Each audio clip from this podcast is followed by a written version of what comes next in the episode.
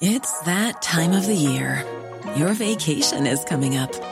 You can already hear the beach waves, feel the warm breeze, relax, and think about work. You really, really want it all to work out while you're away. Monday.com gives you and the team that peace of mind. When all work is on one platform and everyone's in sync, things just flow wherever you are. Tap the banner to go to Monday.com.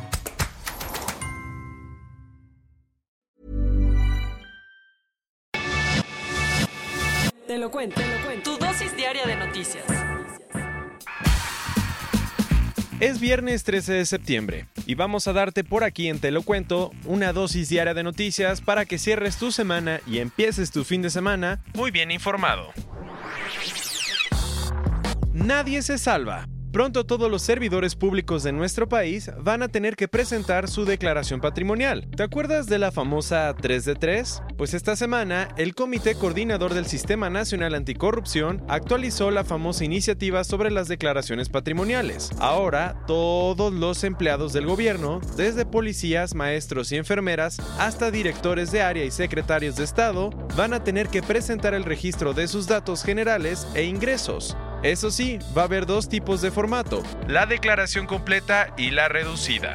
La segunda va a ser para los mexicanos que tengan un cargo público inferior al nivel de dirección y va a ser un poco más light. Lo que viene en las próximas semanas es que el comité va a presentar los nuevos formatos de declaración patrimonial, de intereses y fiscal para los más de 9 millones de funcionarios públicos del país y estableció el 31 de diciembre como la fecha límite para que empiecen a funcionar. La idea es que así, para mayo de 2020, todos los funcionarios estén entregando su declaración patrimonial anual con los nuevos cambios de verdad no son bienvenidos. El Tribunal Supremo de Estados Unidos acaba de aprobar una política migratoria de Trump que complica aún más la situación para quienes buscan asilo. El presidente estadounidense no puede estar más feliz, pues el miércoles en la noche, la mayor autoridad judicial le dio el visto bueno a una política que niega el asilo a cualquier extranjero que haya pasado por otro país antes de llegar a Estados Unidos, incluso si no había pedido refugio en ese país antes. ¿Qué significa esto? Que casi todos los centros americanos, menos los que hayan sido víctimas de tráfico de personas o los que hayan recibido el rechazo a su solicitud en otro país,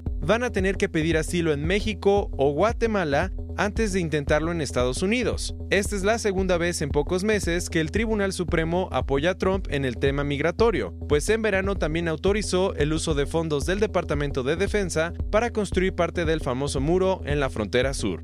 Además, pronto le va a tocar decidir otro tema delicado, si el gobierno puede eliminar o no el programa DACA, ese de la era de Obama que le dio un permiso especial a algunos de los llamados Dreamers.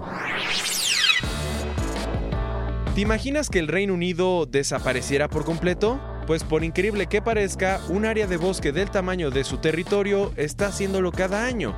Así es, sabemos que las noticias sobre los incendios forestales no han parado, sin embargo, no había salido un documento con datos exactos sobre la magnitud del problema hasta ayer.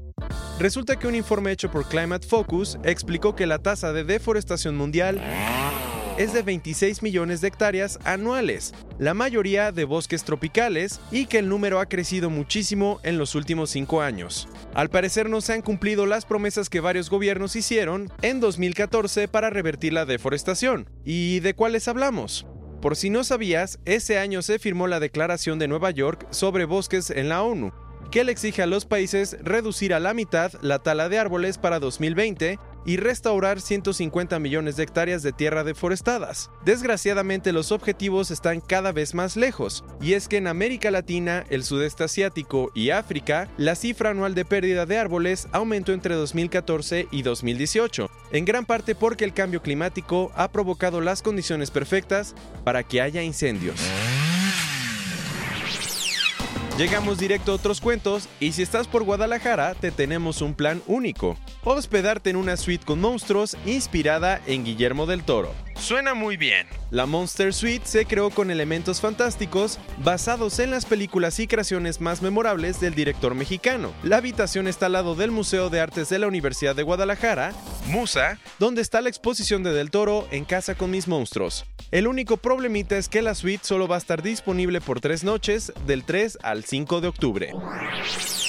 Todo parece indicar que los pacientes con cáncer que toman antibióticos durante el mes anterior a empezar los tratamientos de inmunoterapia tienen menos posibilidades de sobrevivir. ¿De verdad? Según unos científicos de Imperial College de Londres, los antibióticos eliminan las bacterias útiles del intestino, algo que inevitablemente debilita el sistema inmunológico. Los investigadores se dieron cuenta de que los antibióticos disminuyen la probabilidad de que los medicamentos de inmunoterapia luchen contra el cáncer, gracias a un estudio hecho con casi 200 pacientes. Internet está lleno de tratamientos milagrosos, como las pastillas que te hacen perder grasa en 24 horas o los medicamentos que te salvan de enfermedades mortales en menos de un mes. Google está harto de que caigas en sus trucos y por eso ayer empezó a prohibir la publicidad de tratamientos sin bases científicas que no estén comprobados o que sean experimentales. La nueva política del buscador se va a llevar a cabo con una combinación de vigilancia automatizada y humana para detectar los anuncios engañosos. Suena muy bien, así que será más difícil que compres tratamientos que pueden poner en riesgo tu salud. Este jueves, y sin dar explicaciones, Twitter bloqueó las cuentas de Raúl Castro, el líder del Partido Comunista Cubano, así como el de su hija Mariela Castro y los principales medios de comunicación estatales de Cuba. Los detalles son que mientras el presidente de Cuba, Miguel Díaz Canel, daba un discurso televisado, docenas de cuentas de periodistas, medios y hasta del Ministerio de Comunicaciones fueron bloqueadas. Como te puedes imaginar, la Unión Cubana de Periodistas denunció la medida como una censura masiva en una isla donde varios medios medios que critican al gobierno están bloqueados. Ayer JJ Abrams y su esposa Kathy McGrath cerraron un muy buen deal con Warner Media. ¿De qué se trata?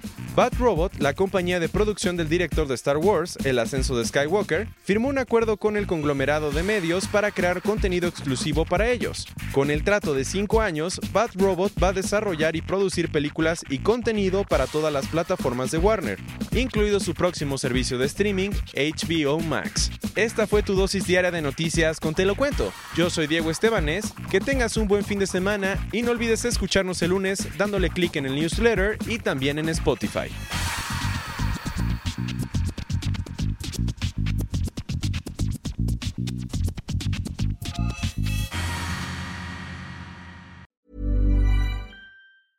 Hey, folks, I'm Mark Marin from the WTF Podcast, and this episode is brought to you by Kleenex Ultra Soft Tissues your ally to help tackle your allergy symptoms this season. I love the change of seasons, but nobody loves pollen and all those other things floating in the air that make you sneeze during this nice weather. Kleenex Ultra Soft tissues are hypoallergenic and allergist approved. So fight back against watery eyes and runny noses without worrying about irritating your skin. For this allergy season, grab Kleenex and face allergies head on.